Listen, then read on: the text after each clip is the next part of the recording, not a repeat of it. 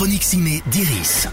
Bonjour à toutes et à tous, dans la chronique Ciné d'Iris, on parle des films à voir ou revoir en salle ou sur les plateformes. Aujourd'hui, le Disney de Noël au cinéma, Wish, Achat et la Bonne Étoile, qui clôt l'année du centième anniversaire de la marque aux grandes oreilles. Bon, soyons honnêtes, si ce n'était la date de sortie, le film aurait tout aussi bien pu faire l'objet d'un direct ou vidéo, aux côtés d'un bossu de Notre-Dame 2 ou d'un Roi Lion 26.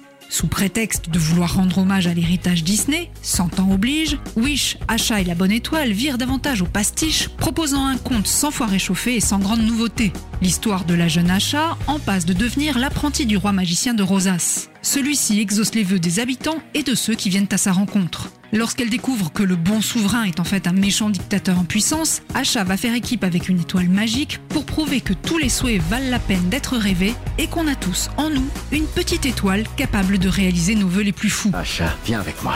Les vœux de Rosas. Waouh Les gens me confient leurs vœux et j'exauce ceux dont je suis sûr qu'ils sont bénéfiques pour Rosas. Certains de ces vœux ne seront jamais exaucés? Pas certains.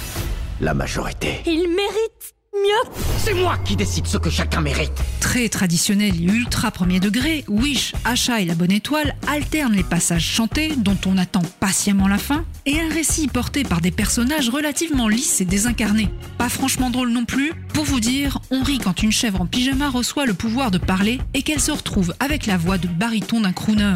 Pour passer le temps, le spectateur pourra toujours s'amuser à repérer les quelques easter eggs, ces clins d'œil au précédent film, que les réalisateurs ont cachés ça et là. J'ai commencé. Je dois terminer.